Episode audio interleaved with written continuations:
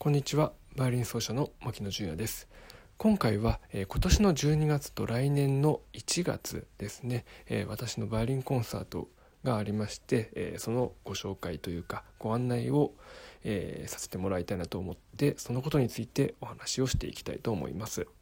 はい、えー、ということで今回はね、えコンサートのねご紹介をしていきたいなと思っておりますがこのコロナ禍でね、え演奏家の皆さん多分業界の方々もそうですけどいろいろなねその仕事の働き方のチェンジというかそういうものを求められていると思います。えー、演奏家業を主としている、まあ、私も例外ではなくて、えー、2月あ3月か3月初めからもうずっとあの予定されていたコンサートが、まあ、キャンセルだったり、まあ、日延べだったりで、まあ、もちろんそれは、えー、海外もスイスでのコンサートだったりドイツでのコンサートがね、えー、とりあえずその時は、え、10月以降に、えー、日延べということになってるんですけど、まあ、このような状況なので私は、え、日本から現在多分飛べる飛ぶことが、えー、不可能に近いのでかなり難しいと思われますので、まあ、それもキャンセルせざるを得ないというね、えー、そんな感じになってしまっております。今年の11月には、えー、去年から、えー、始めました静岡県三島市での、えー、現代音楽祭、え、三島コンテンポラリーミュージックデイズの第2回目を11月20日から23の4日間でやる予定だったんですけど、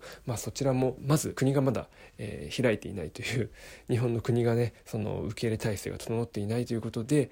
えー、まあ飛ぶこともできませんし、まあ、おそらくね航空便もキャンセルになるということなのであの物理的に不可能だと開催は不可能だということになってしまいそうです。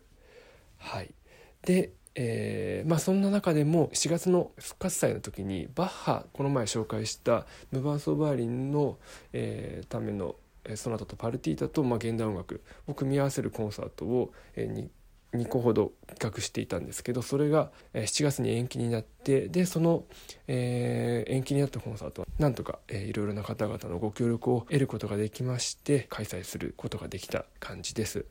そして、えー、今月の19日ぐらいからですかねイベントに対するその規制がまた、えー、少しあの緩和されておりましてクラシックとかそんなにまああのーライブのように大きな声とかそういうものを出さないような、まあ、静かなえー、コンサートであれば、まあ、100%に近い、まあ、会場の大きさにもよりますけど100%に近いね観客を入れることができるということでしたのでまあこの先ね多分またインフルエンザとか、まあ、風邪が流行る時期にもなってあの来ますので状況を見ながらということだと思うんですけどコンサート活動も徐々に再開していけたらいいなと思っておりますし、まあ、オーケストラとかね、えー、そういうコンサートも多分徐々に開催されている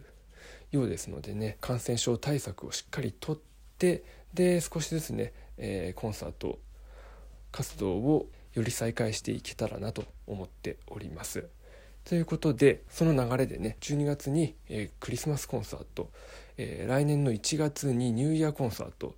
と題しまして、えー、コンサートを、えー、する運びとなりましたのでここで、えー、ご紹介をさせていただきたいと思います。まず12月はですね、えー、静岡県の三島市にある三島プラザホテルさんというところの、えチャペル、まあ、教会がありましてでそこでバイオリンの、えソロコンサート私一人で弾く、えコンサートが、えありますということです。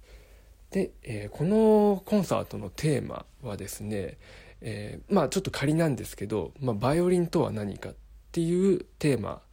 のもとにプログラムを構成してあのコンサートをお届けしたいなと思っております。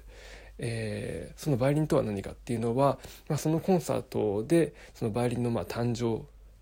から、え今の、えー、音楽までを表現できるというか表現できる表現するプログラムにしようかなというふうに思っていまして、えー、具体的に言いますと、まあ、バイオリンができ始めたのが、えー、1500年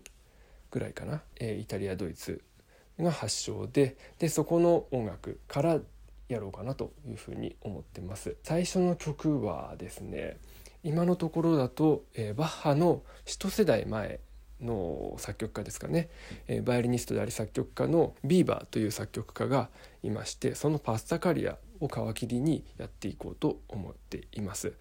そして、えー、次にねパガニーニ。で、えーと、宇宙のイザイっ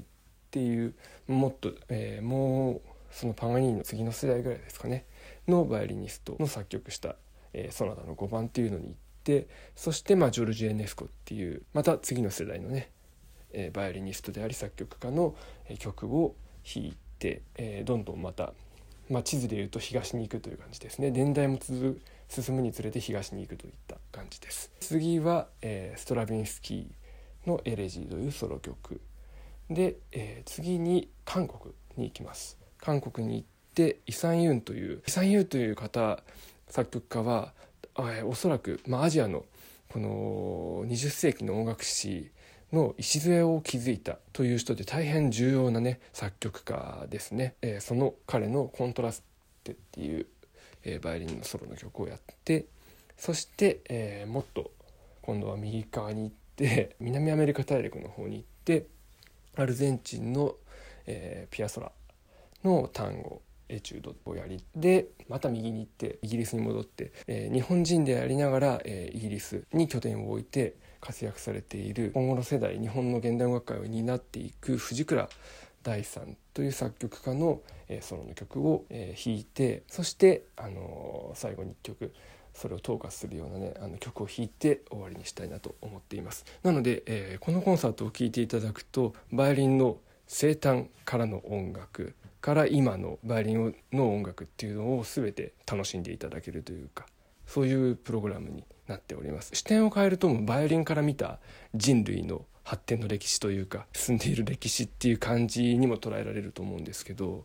えー、非常に興味深いものにあのなっていますので、えー、もしよかったら、えー、ご来場いただけたら幸いですということです。はいえー、まだ、えチラシとかそういうものはこれから制作していくんですけど、えできましたらまこちらの方でも概要欄のリンクでアップしていきたいなと思っております。えまだねその会場をマックスに入れるということは緩和されたとはいえあの考えてなくてちゃんと、えー、ディスタンスを取って開催したいなと思っておりますので、えー、感染症対策をねしっかりとってやろうと思っていますのでもし、えー、ご興味ある方は、えー、ぜひあのご来場いただけたらと思いますそして、えー、来年1月のコンサートはバッハの、えー、無伴奏